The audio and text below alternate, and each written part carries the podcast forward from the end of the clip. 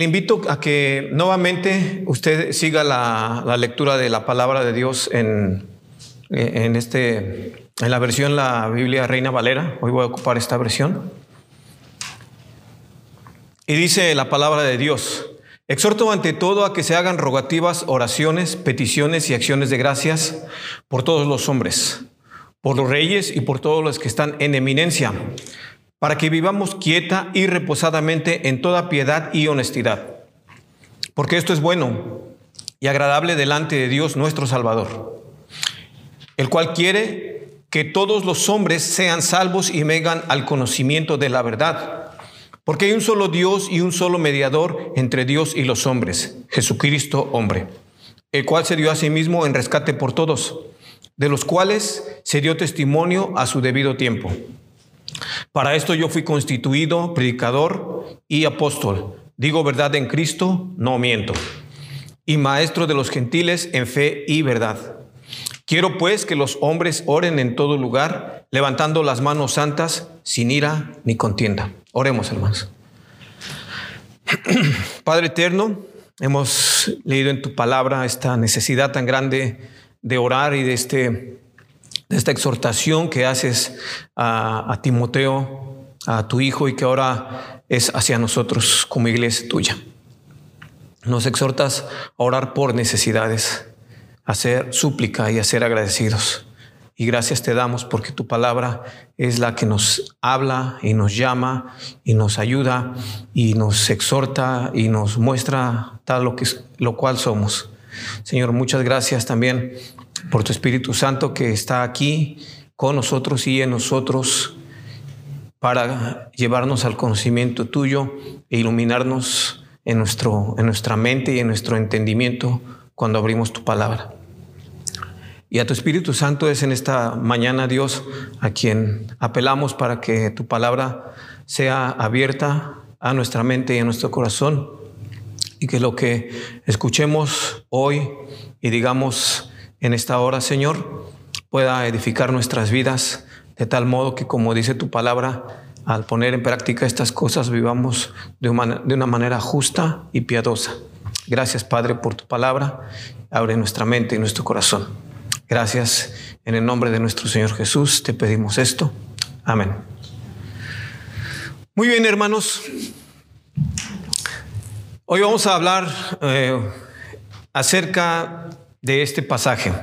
Quisiera iniciar con el título, se llama El deber de la iglesia. ¿Verdad? A través de los medios de comunicación encontramos que la gente se levanta, hace manifestaciones y pelean por sus derechos, ¿verdad? Pero pocas veces vemos, o casi nunca vemos, que se levanten y pelee por el, por el deseo de cumplir sus obligaciones o sus deberes.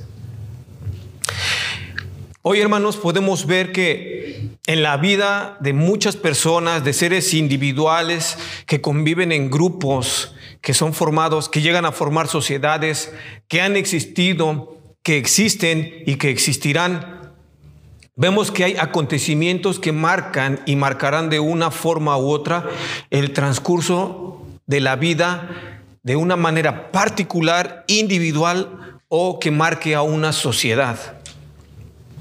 Estos eventos pueden ser producidos o provocados por diversos motivos, tales como decisiones personales, por ejemplo, el joven soltero, ¿qué voy a estudiar? Y una vez que decide qué estudiar, con quién me voy a casar. Y una vez que se ha casado, ¿dónde voy a vivir? ¿Cómo vamos a celebrar nuestros eh, días festivos? Quizá parezca, ah, pues una decisión trivial, muy sencilla, pero son decisiones que van a marcar y van a dirigir su vida a través del tiempo. También las sociedades se ven afectadas por eventos políticos, religiosos, movimientos de todo tipo que promueven corrientes de pensamientos de todo tipo, incluso desastres naturales que modifican el curso de la historia y hasta de una área geográfica. Déjeme decirle algo. Si yo en estos momentos le mencionara algunas fechas o circunstancias, o incluso una sola palabra, tal vez a su mente vendrán memorias de las circunstancias que usted vivió de manera individual o en grupo formando parte de una sociedad o colectivas que rodearon esos eventos. Déjele, voy a dar un par de ejemplos y piense usted. Si yo menciono la palabra perestroika, ¿qué viene a su mente? ¿Nada? Bueno, entonces soy muy viejo, hermanos. La perestroika quiere decir en ruso reestructuración. Y esta se debió a que en 1985 Mikhail Gorbachev llegó al poder en Rusia y abrió y abrió las puertas para que Rusia se conectara con Europa occidental. Pero quizá esto de la perestroika no sea tan sonoro como si le dijera que eso provocó la caída del muro de Berlín. Y ahí ya se acuerda, ¿verdad? Que en 1989 el muro de Berlín cayó. Cambió toda una, una, todo un continente. Cambió la historia de una nación. Si le menciono agosto 6 y agosto 9 de 1945, ¿no? La caída de las bombas atómicas sobre Hiroshima y Nagasaki respectivamente. Un desastre bélico que mató a miles de personas y afectó la flora y la fauna de una isla y una parte del continente. Efectos que hasta la fecha se siguen viviendo. Si le menciono, por ejemplo, Minas San José, cerca de la población Copiapo, en el país de Chile, tampoco, ¿verdad? Pero también fue un acto hace 10 años que cambió la vida de 33 mineros que quedaron por mes, por más de un mes, enterrados en una isla y que por la gracia de Dios salieron con vida. Un efecto, una acción que cambió la vida de 33 familias, primeramente, y después de quienes lo rodearon.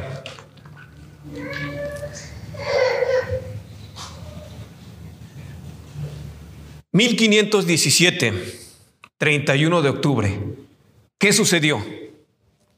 No sucedió Halloween, hermanos. La reforma.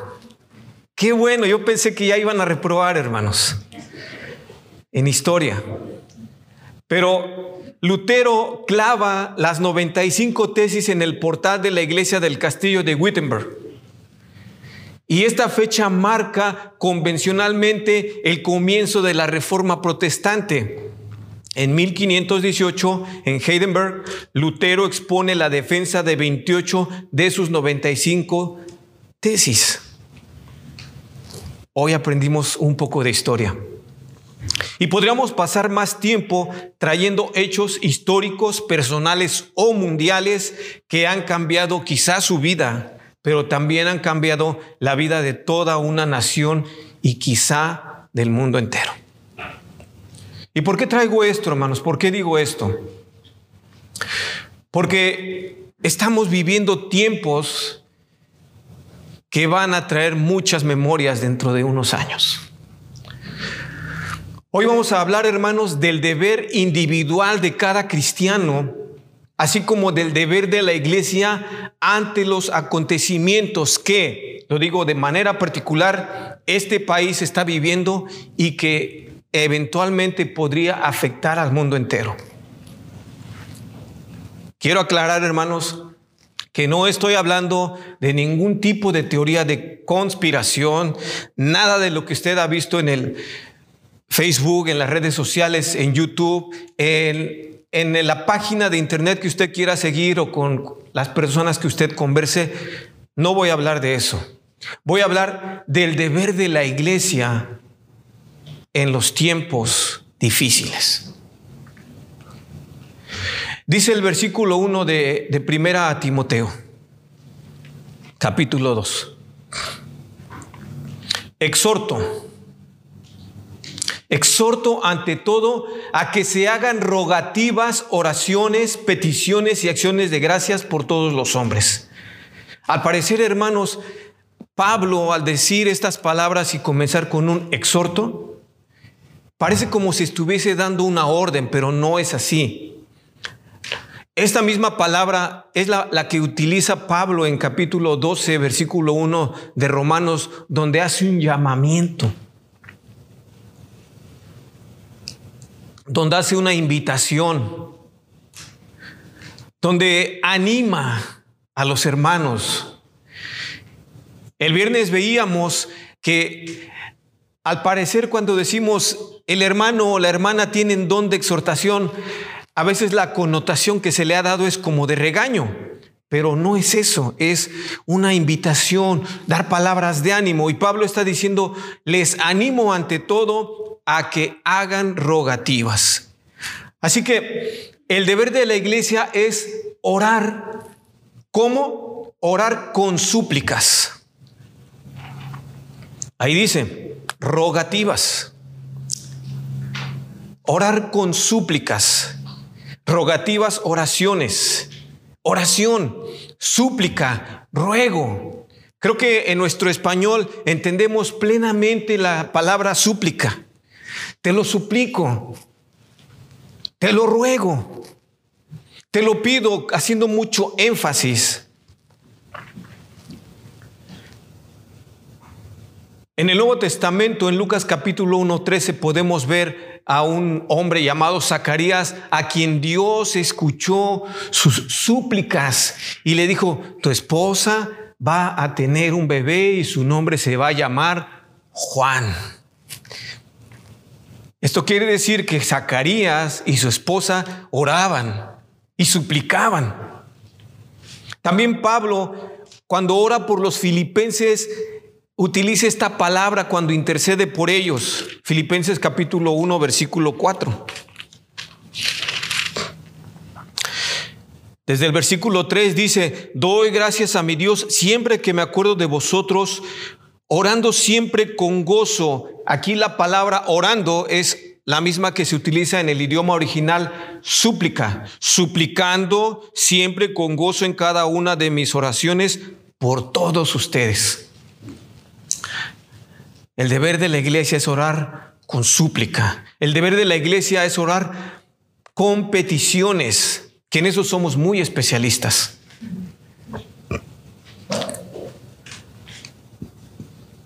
Peticiones es lo mismo, trae la misma connotación, pero en este, en este caso, en lugar de, de ser una súplica, de ser un ruego, es también externar o exponer una necesidad. Es decir, más o menos como un mensaje formal solicitando algo que es presentado a una autoridad. En este caso, nuestro rey es la autoridad. Dios es la autoridad. Y a Él le entregamos nuestra petición. Y luego dice, el deber de la iglesia es orar con acciones de gracias. ¿Qué son las acciones de gracias? En el idioma original estas son tres palabras distintas, no las voy a mencionar, pero la súplica, la petición, la acción de gracias son tres palabras distintas. De hecho, acción de gracias es una palabra que usted ha escuchado quizá muchas veces dentro de la religión popular. Eucaristía. Eso es acción de gracias en griego. ¿La ha escuchado? Muchas veces. Acción de gracias es expresar gratitud. ¿Qué es lo menos que podemos hacer cuando alguien nos hace un bien o un favor? Es expresar nuestra gratitud. Es lo menos que podemos hacer. Y delante de Dios es lo menos que podemos hacer también. Ser agradecidos. Ser agradecidos como aquel leproso que yendo de camino, dice la palabra de Dios, que diez leprosos encontraron a Jesús y le pidieron que le sanara. Y Jesús, nuestro Señor, con todo el poder, su bondad, su gracia, su misericordia, los sanó y les dijo, vayan y cumplan la ley y preséntese ante los sacerdotes y díganles que están limpios. La escritura dice que salieron, pero solo uno regresó y le agradeció aquel acto de humanidad, de bondad que el Señor Jesús había tenido para este hombre. ¿Y sabe qué? La escritura recalca, y este hombre era samaritano, ni siquiera judío. Dios nos manda a perseverar orando y no solamente orando, sino orando con acción de gracias, según Colosenses 4.2. Dice Colosenses 4.2, perseverad, perseverad en la oración, velando en ella con acción de gracias. ¿Qué es perseverar? Continuar. Continuar como lo veíamos Hace ocho días que el apóstol Pablo dice, yo me estiro, yo continúo al supremo llamamiento. Seguir adelante. Pablo le dice a Timoteo que Dios todo lo que ha creado es bueno y no debe de desecharse, sino que debe de agradecerse. Primera a Timoteo 4, versículo 3 y 4. Vayamos a él.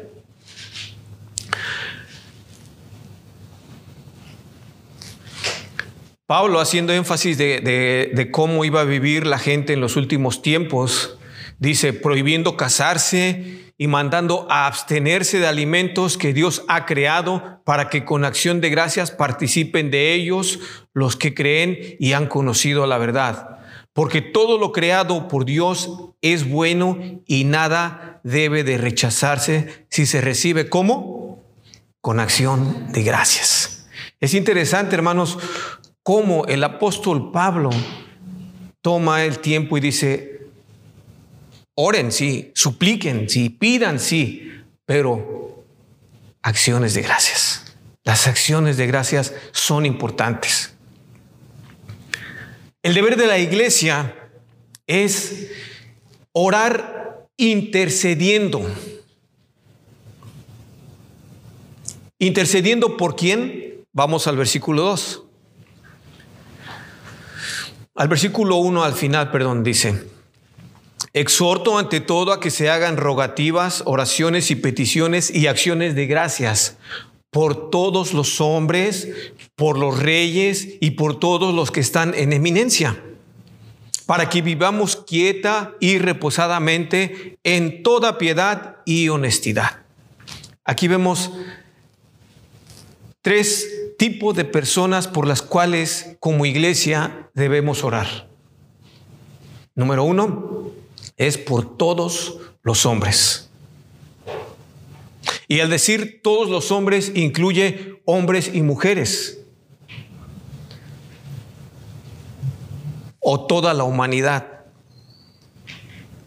Esa es la palabra que aquí se, se utiliza para definir a toda la humanidad, hombres y mujeres antropos. Es orar por toda la gente en general. Toda la gente considerado como un solo, como un todo. Es decir, toda la humanidad, la cual se compone por grupos diversos de personas, pero es por toda la humanidad. Incluye al, al, indio de la India, al europeo, al asiático, al africano, al sudamericano, al hispano, al anglosajón, al de raza negra, por toda la humanidad. Eso es lo que quiere decir Pablo. Primero, oren por todos los hombres. El deber de la iglesia es interceder en oración por los reyes. Ahí Pablo ya es más específico. Esto es por personas en particular, ya sean gobernantes de un reino, y en nuestro lenguaje actual sería por los presidentes de nuestras naciones. Porque ellos tienen una posición de gobierno. Pablo, muy sabio, dice, oren por todos los hombres, manera general. Oren por los reyes, gente en particular. Y dice, por todos los que están en eminencia. Y esto es gente que tiene un cargo de superioridad y no porque se crea mucho, sino un cargo de superioridad.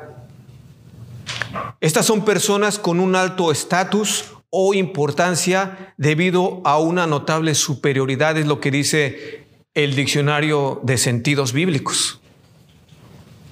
Y no se refiere solo a los gobernantes o reyes, a los presidentes, sino se refiere a cualquier persona que tenga algún cargo de superioridad sobre uno mismo. Por ejemplo, su manager. ¿Ha orado usted por su manager? Aunque diga, ay, es que este manager me hace ver mi suerte. Pues qué suerte piensa que tiene usted, hermano. Ore por él. Ore por ella.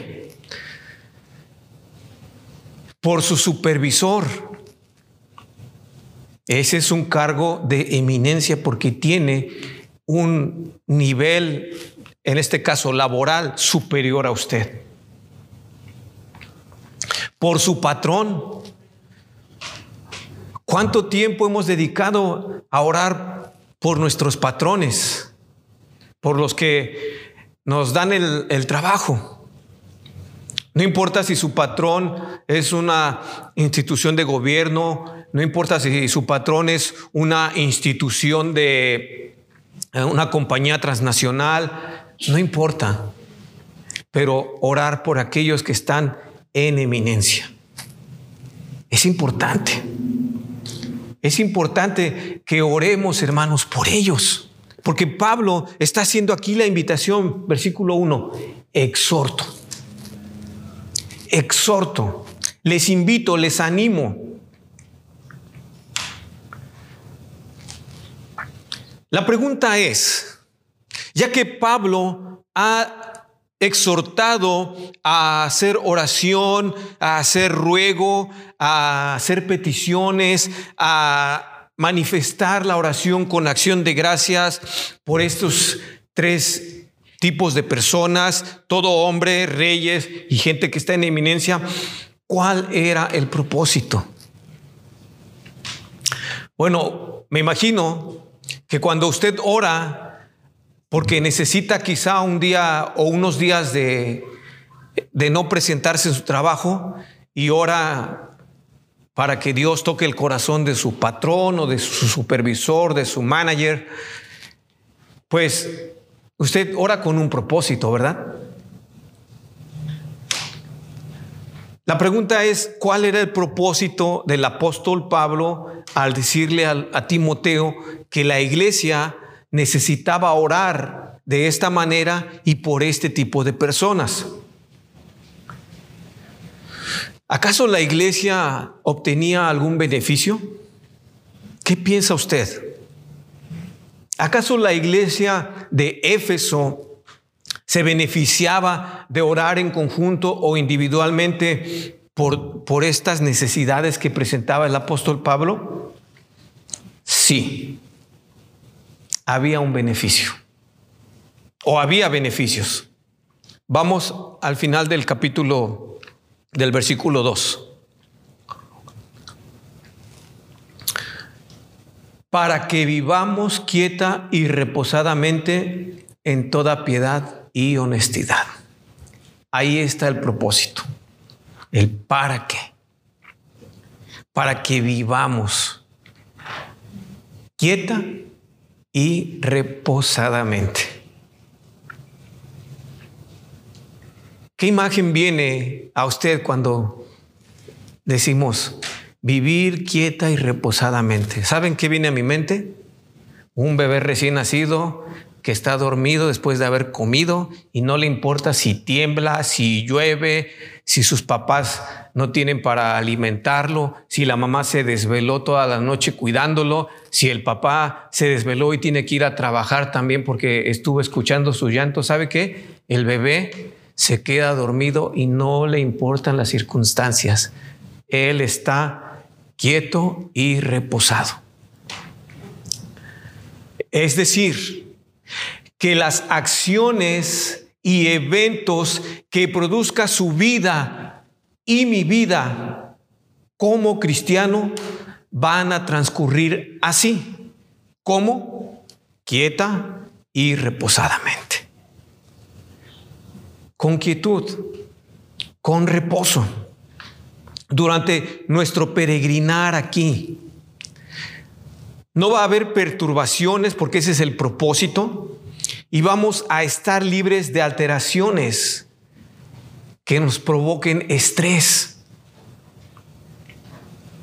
Cuando dice quieta y reposadamente, es decir, que las circunstancias externas, el quieta y reposadamente es lo quieto, las circunstancias externas quietas van a traer reposo a mi alma y van a, yo voy a tener unas circunstancias internas. Voy a vivir reposadamente. Lo quieto es lo externo y lo reposadamente es el resultado interno. Así que usted va a vivir sin estrés si practicamos estas cosas. Es lo que dice el apóstol Pablo. También la iglesia obtenía el beneficio de dar el testimonio de una vida centrada en las enseñanzas de Cristo. En toda piedad y honestidad. Dos palabras muy interesantes y muy importantes. Piedad. ¿Qué es piedad? Decía un pastor, piedad es vivir practicando la presencia de Dios en mi vida. Y usted se preguntará, ¿cómo se practica la presencia de Dios en la vida? Viviendo lo que dice la Biblia, empezando con la oración, como dice aquí el apóstol Pablo, orando por estas necesidades, orando así. Es tener un comportamiento digno de aprecio y respeto. El vivir en toda piedad y honestidad es vivir una vida que practica las creencias apropiadas acerca de Dios. Es decir, que el concepto que usted tenga por la lectura de la Biblia y por la práctica, perdón, se va a ver reflejado en su vida cotidiana al ir conociendo a Dios. Porque si no leemos la Biblia, entonces no podemos conocer al autor entonces no podemos orar conforme a Dios nos lo pide. Eso es vivir en piedad. Y cuando vivo en piedad, yo doy testimonio, usted da testimonio. Y la gente se siente atraída. Y la gente dice, ¿qué hace esta persona para que pueda vivir de esa manera? Pues lo que usted hace es vivir una vida que practica las creencias apropiadas acerca de Dios. Lo que usted cree de Dios es lo que usted va a vivir. Es decir, que el resultado de una vida piadosa va a traer una vida de honestidad. Usted va a ser transparente. De hecho, el apóstol Pablo en las cartas pastorales que son a Timoteo y a Tito, hace más uso de la palabra piedad que en alguna de las otras cartas de manera particular, por la responsabilidad que Timoteo y especialmente la iglesia en Éfeso estaban teniendo. ¿Por qué Pablo le dice a Timoteo que oren por estas personas? ¿Por qué Pablo les dice que eh, bajo estas circunstancias tienen que orar? Déjeme le doy un poquito el contexto histórico de la iglesia de Éfeso, por la cual podemos entender la razón que Pablo tenía para decirle a ellos, oren por este tipo de personas. Éfeso era una ciudad griega que bajo el dominio romano, Éfeso era una ciudad griega que bajo el dominio romano vivía, pero gozaba de los privilegios de tener su propia constitución, su constitución griega, y además su propio gobierno. Gozaba del privilegio de ser llamada una ciudad libre puesto que no era supervisada ni custodiada por las tropas romanas. Era considerada una ciudad judicial, ya que en ella se hospedaban los legisladores romanos para hacer las leyes y atender los asuntos prioritarios para las provincias de Asia. Debido al culto a la diosa Diana para los romanos y Artemisa para los griegos, una característica importante era la mezcla del gobierno local cívico con el gobierno religioso. Un alcalde, por ejemplo, podía también desempeñar algún cargo religioso como sacerdote o servidor en el templo de su diosa Diana. Ahora entendemos, hermanos, podemos entender por qué Pablo les dice que oren por estas, este tipo de personas, especialmente por los reyes y por los que están en eminencia. Porque si la iglesia no eh, hacía una vida de testimonio, no iban a vivir eh, piadosamente, reposadamente. Déjenme le leo lo que, lo que escribe eh, eh, Flavio, Flavio Josefo, acerca de Tertuliano, uno de los padres de la iglesia. Cito lo que escribe. Sin cesar por todos nuestros emperadores ofrecemos oración. Oramos por una vida prolongada, por seguridad para el imperio, por protección para la casa imperial, por ejércitos valientes, un senado fiel, un pueblo virtuoso, el mundo en paz, cualquier cosa que, como hombre o César, un emperador desearía.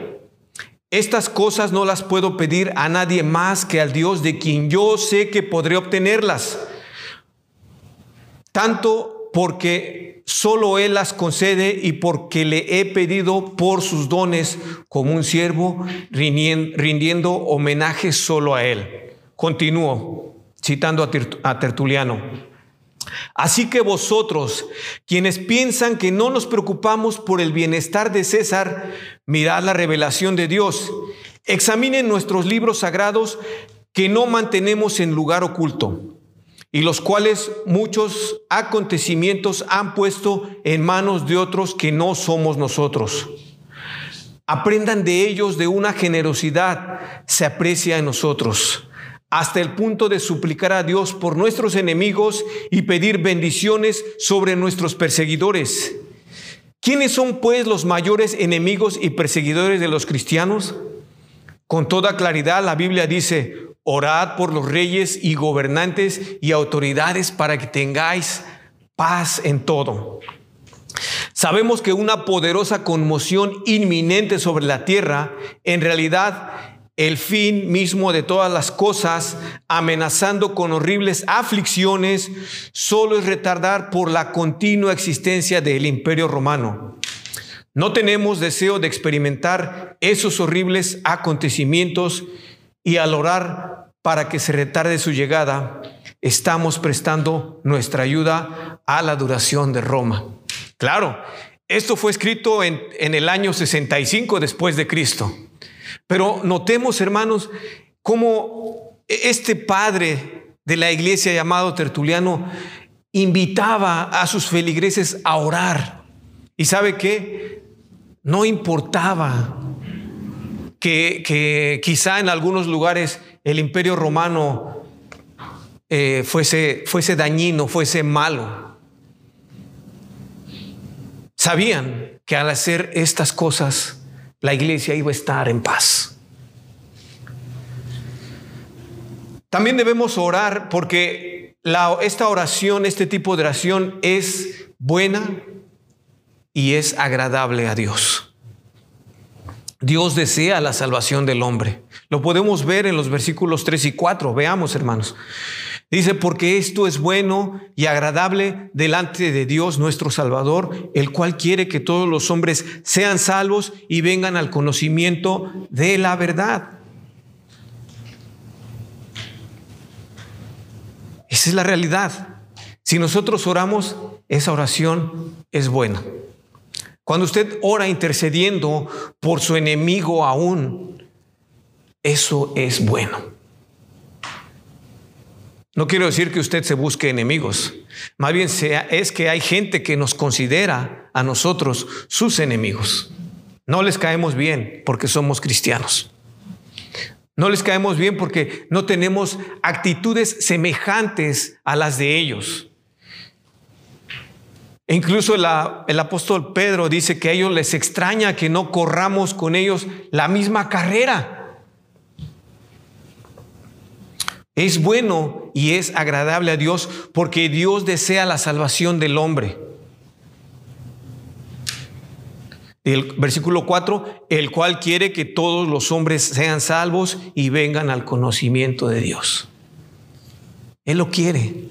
Usted y yo somos parte de esa obra que Dios quiere hacer en el hombre. Los versículos 5 y 6 de, de esta carta Dicen, porque hay un solo Dios y un solo mediador entre Dios y los hombres, Jesucristo hombre, el cual se dio a sí mismo en rescate por todos, de lo cual se dio testimonio a su debido tiempo. Esto es grandioso, hermanos, porque no hay nadie más, absolutamente nadie más que pueda interceder, mediar o hablar a favor de nosotros que nuestro Señor Jesucristo. No hay ningún santo, ni un sacerdote, ni un pastor, nadie. Dice Hechos capítulo 4, versículo 12, porque no hay otro nombre debajo de los cielos dado a los hombres en el cual podamos ser salvos. Solo en el nombre de nuestro Señor Jesucristo. Y por eso usted y yo estamos aquí, porque hemos creído en ese glorioso nombre. Dios no responde a las oraciones basándose en quién es quien ora. Dios contesta las oraciones basándose en lo que se pida, siempre de acuerdo a su voluntad. Primera de Juan 5, 14 y 15. Y esta es la confianza que tenemos delante de Él, que si pedimos cualquier cosa conforme a su voluntad, él nos oye. Y si sabemos que Él nos oye en cualquier cosa que pidamos, sabemos que tenemos las peticiones que le hemos hecho. Amén. La oración es, debe ser el fundamento principal de nuestra vida diaria. No hay otro mediador, solo nuestro Señor Jesucristo. Hebreos 4:15 Dice, porque no tenemos un sumo sacerdote que no pueda compadecerse de nuestras flaquezas, sino uno que ha sido tentado en todo como nosotros, pero sin pecado. Nuestro Señor Jesucristo fue tentado en todo, pero fue sin pecado. En ninguno otro hay salvación. Solo en Jesús, como lo cantamos hace rato, solo en Jesús no en nadie más, solo en Él. Pablo reafirma su autoridad como apóstol de Jesús, de forma que podemos entender que su exhortación no proviene de sus propios pensamientos, sino del mismo Jesús. Versículo 7. Para esto yo fui constituido predicador y apóstol, y digo verdad en Cristo no miento, y maestro de los gentiles en fe y en verdad. Pablo está testificando de su llamamiento. Pablo está diciendo, yo soy apóstol, yo fui llamado a ser apóstol. Y lo que escribo no lo escribo de parte de mí, sino de parte de Dios.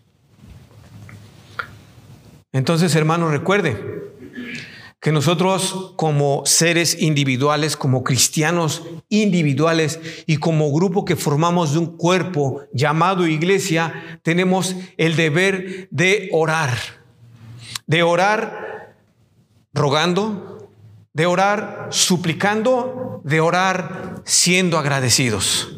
Tenemos el deber de orar intercediendo por quienes, por todos los hombres, intercediendo por los reyes y gobernantes, intercediendo por todo aquel que está en un cargo de eminencia. Y también al cumplir, nuestro deber en la oración e intercesión, cumplimos el propósito de Dios, que es nuestra paz y nuestra tranquilidad. hacemos la voluntad de Dios. Si usted recordará, hermanos, al comenzar este mensaje, hice referencia a algunos acontecimientos históricos que marcaron el curso de este mundo.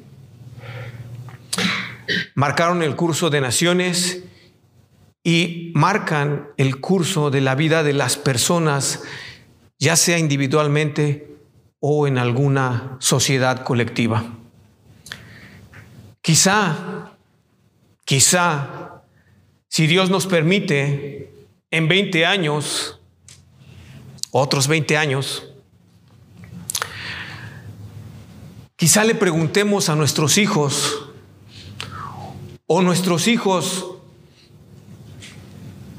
tengan que dar una respuesta a esta pregunta. o los hijos de nuestros hijos les pregunten a ellos, ¿qué año o qué época de tu vida recuerdas más? ¿Y o de qué manera te afectó? ¿Fue positiva o fue negativa? Piensen en esto, muchachos, jóvenes. Quizá lo más probable es que la respuesta sea recordar este año 2020, el 2020. Así como hace 40 años se hablaba de la guerra de Vietnam,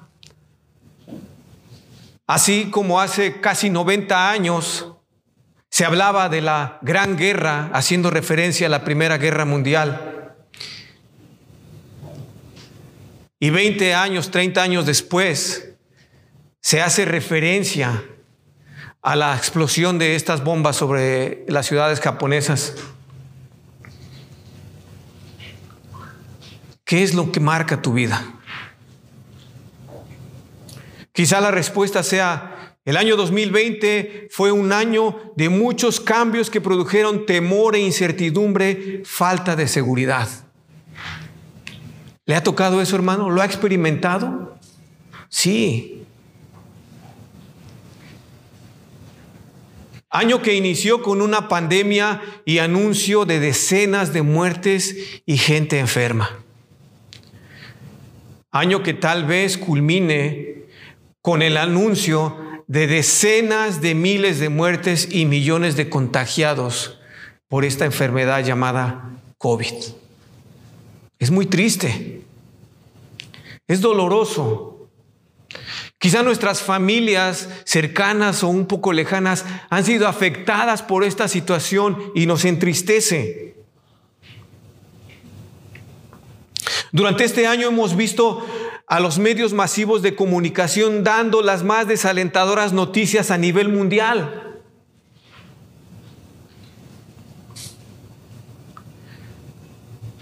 Todos los días usted ve las noticias y dicen, hoy se contagiaron 1.500 personas más de COVID.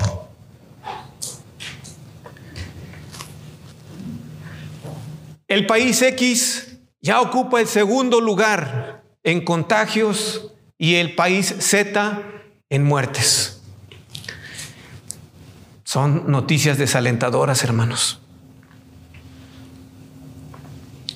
En este año, debido a los medios masivos de comunicación, hemos visto más videos que en toda nuestra vida que habla sobre teorías de conspiración o del gran reseteo mundial o de la imposición de un nuevo orden. U otras cosas. Y nos hace pensar. Y nos hace reflexionar. Y quizás hasta nos traiga preocupación. Si usted recuerda, hace como 10 años, alguien dijo, en X fecha, en el 2011, se va a acabar el mundo, el Señor Jesús va a venir. ¿Se acuerda? No recuerdo ahorita el nombre del personaje. Pero llegó el 2011 y la fecha y yo prendí mi teléfono y no había pasado nada.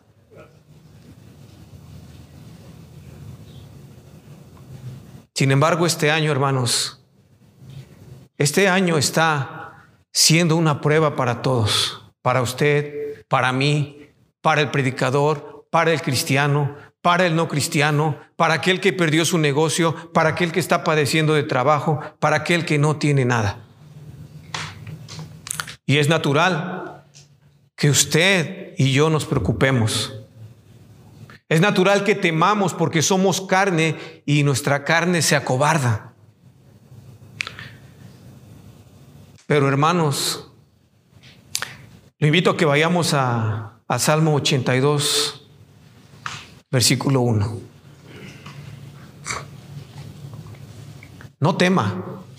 Isaías 41, 10, 10 dice, no temas porque yo estoy contigo. No desmayes porque yo soy tu Dios que te esfuerzo.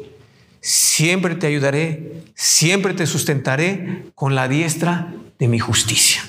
No temas. Salmo 82, 1 dice, Dios está en la reunión de los dioses, en medio de los dioses juzga. Ahí está Dios. Y al decir dioses no se refiere al concepto que tenemos nosotros de una deidad que a la gente le, le reza, sino de gobiernos, de gente que tiene una posición de gobierno, reyes, gobernantes. Dios está allí en medio de ellos. Y les hace mención, versículo 2, dice, ¿hasta cuándo juzgaréis injustamente y favorecéis a los impíos? ¿Cómo es el gobierno ahora? Y no quiero que se interprete que lo estoy criticando, no. Estoy trayendo los hechos. No hay gobierno recto. Pero Dios es el rey entre los reyes que va a gobernar en su tiempo y en su momento con vara de justicia. Pero mientras esto llega, nosotros necesitamos aprender a confiar en el Señor, aprender a confiar en su palabra, en sus promesas. Versículo 8. Levántate, oh Dios, juzga la tierra, porque qué? Tú heredarás todas las naciones. ¿Quién es el dueño? El Señor es el dueño. Él lo posee todo. Apocalipsis 11:15.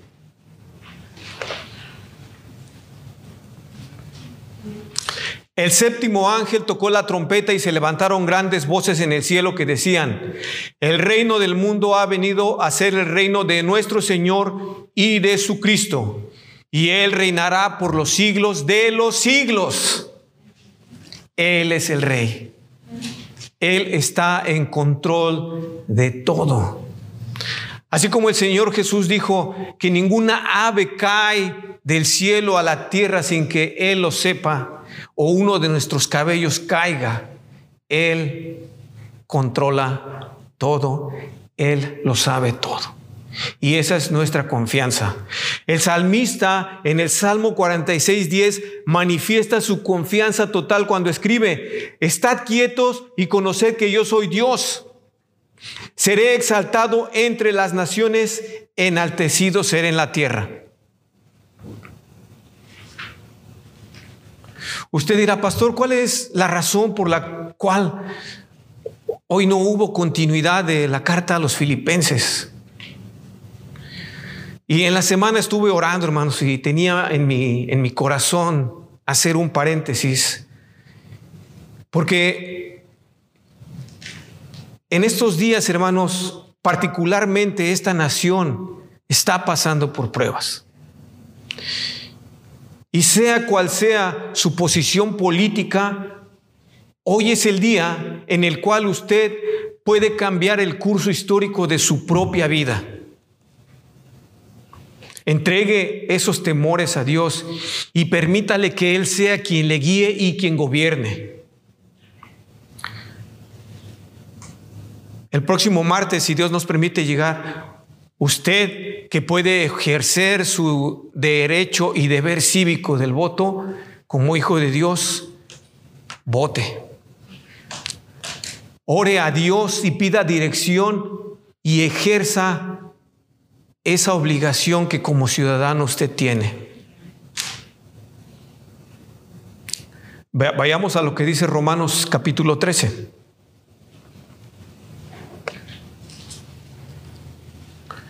Pablo escribiéndole a los romanos dice, versículo 1, sométase toda persona a las autoridades que gobiernan porque no hay autoridad sino de Dios y las que existen por Dios son constituidas. Por consiguiente, el que resiste a la autoridad, a lo ordenado por Dios, se ha opuesto. Y a lo que sea y los que se han opuesto sobre sí recibirán condenación. Porque los gobernantes no son motivo de temor para los de buena conducta, sino para el que hace el mal Deseas pues no temer a la autoridad, haz lo bueno y tendrás elogios de ella. Pues es para ti un ministro de Dios para bien.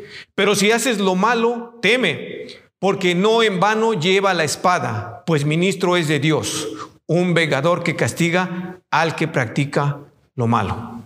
Por tanto, es necesario someterse no solo por razón del castigo, sino también por causa de la conciencia, obediencia cristiana.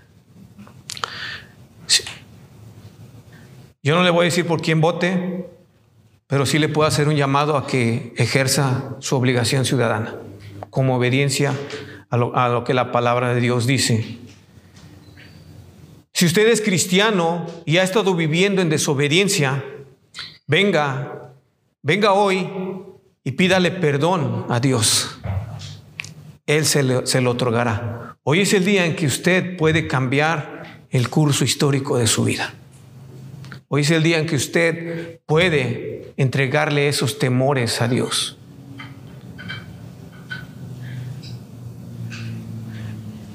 Primera de Juan 1.9. Si confesamos nuestros pecados, él es fiel y justo para perdonar nuestros pecados y limpiarnos de toda maldad. No oculte nada. Vaya a Dios, venga a Dios. Si usted no está seguro de su salvación o, no es salvo, quizá esa sea, esa sea la razón de su temor. Quizá esa sea la razón por la que usted tiene miedo. ¿Qué va a pasar? el próximo martes? ¿Quién va a ganar? ¿Qué va a suceder? Hoy es el día en que usted puede venir a los pies de Cristo y pedirle que le perdone por sus pecados y aceptar el regalo de la salvación que usted no merece, pero Él le quiere dar. Hoy es ese día. No lo deje atrás. No lo deje pasar. El mañana no lo tenemos garantizado. Tenemos garantizado el aquí y ahora, el presente. Segunda a los Corintios capítulo 6 versículo 2 dice,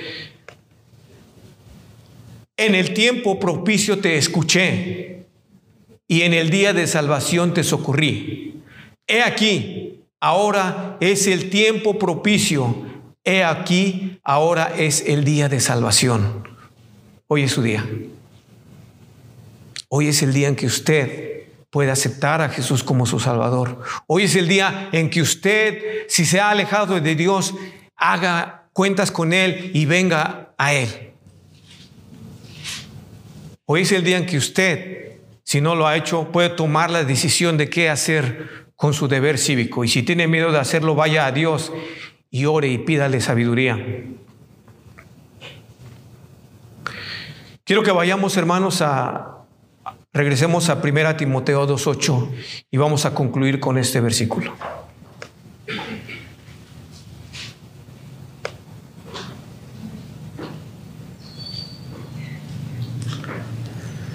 No olvide que como hijos de Dios tenemos una obligación y un deber de orar, de orar como lo hemos visto. Pongámonos de pie, hermanos, por favor.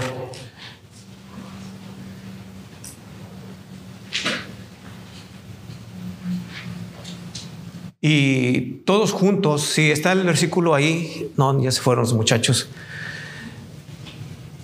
Quiero que todos juntos leamos este, este versículo, todos a una sola voz. ¿Listos? Comencemos. Quiero pues que los hombres oren en todo lugar, levantando las manos santas sin ira ni contienda. Una vez más. Quiero pues que los hombres oren en todo lugar, levantando manos santas sin ira ni contienda. Permanezca de pie, hermano. Y quiero invitar a Pastor James a que pase para que él ore y después del pastor oro yo. Y como dice la escritura aquí, levantando manos. Si usted lo quiere hacer, hágalo. Si no, no se preocupe. Pero oremos y después del pastor oro yo. Adelante, pastor. Dios, gracias por este día. Gracias porque podemos oír tu palabra. Gracias para revelarte a sí mismo a nosotros en tus palabras. Dios, gracias porque tenemos la oportunidad para orar por nuestro gobernante, por nuestro presidente, Gracias porque podemos tener confianza que, que todo está en tus manos, Señor, el control de nuestro país. No, eh, los reyes, los presidentes, las naciones piensan que ellos tienen control, pero Dios, tú eres el que está en control de todo. Dios, tú estás preparando la salvación ah, que tú ganó con la, la sangre de Cristo por el mundo. Tú quieres que todo conoce esta salvación. Y Señor, queremos orar que, que tú usa nuestra iglesia para su gloria, que podemos proclamar su evangelio, el evangelio que, que darnos perdón de pecado por la sangre de y la muerte de Jesucristo en la cruz. Y gracias Dios que Él no está muerte más, pero Él vive. Amén. Y Él va a venir por nosotros. Esta es nuestra esperanza y queremos que el mundo conoce esta esperanza y poner su fe en ti, Señor. Gracias, guiarnos, guiar los padres, guiar los madres aquí, guiar las familias, guiar nuestra iglesia, guiarnos como pastores, guiar los que están sirviendo aquí, guiar nuestros ministerios. Queremos que, que todo está para la gloria de ti, Señor. Oremos este, en, el nombre, el nombre que tiene poder, sobre todo el nombre de Jesús. Amén. Padre, venimos ante ti una vez más y como lo mencionaba nuestro hermano, gracias por el privilegio que nos das de de orar por aquellos a quien, a quien tú has puesto en eminencia y en gobierno, presidentes, reyes, aún nuestros propios jefes, nuestros patrones. Señor, tu palabra dice que oremos por todos, por todo hombre, porque tú quieres que vengan al conocimiento tuyo, al conocimiento de la verdad, porque nuestro Señor Jesús es el único mediador entre tú, Dios, y nosotros y en ese nombre hemos creído y en ese nombre oramos. Padre, yo te ruego que nos ayudes a librarnos de nuestros temores, porque siempre el no saber lo que viene, siempre el no tener control de las cosas produce en nosotros cierto miedo, cierto temor. Pero gracias por la confianza que nos has dado de poder venir delante de ti y pedirte que nos ayudes en nuestra debilidad y que nos fortalezcas, que nos fortalezcas con tu palabra, con la oración, con la intercesión. Y Padre, tú tienes control de todas las cosas porque tú eres el Rey de Reyes y Señor de Señores, que un día vendrá y gobernará con justicia esta tierra. Pero mientras eso pasa, como hijos tuyos, necesitamos aprender la dependencia de ti. Elevamos nuestra voz y elevamos nuestras manos para orarte a ti, Señor, y pedirte por cada uno de los gobiernos, Señor, de este mundo. Y también, Señor, por las decisiones que ellos tengan que tomar. Guía a cada uno de mis hermanos que puedan ejercer su, derecho y deber cívico a tomar la decisión más correcta. Gracias, Padre, en el nombre de nuestro Señor Jesús. Amén. Que Dios les bendiga, hermanos.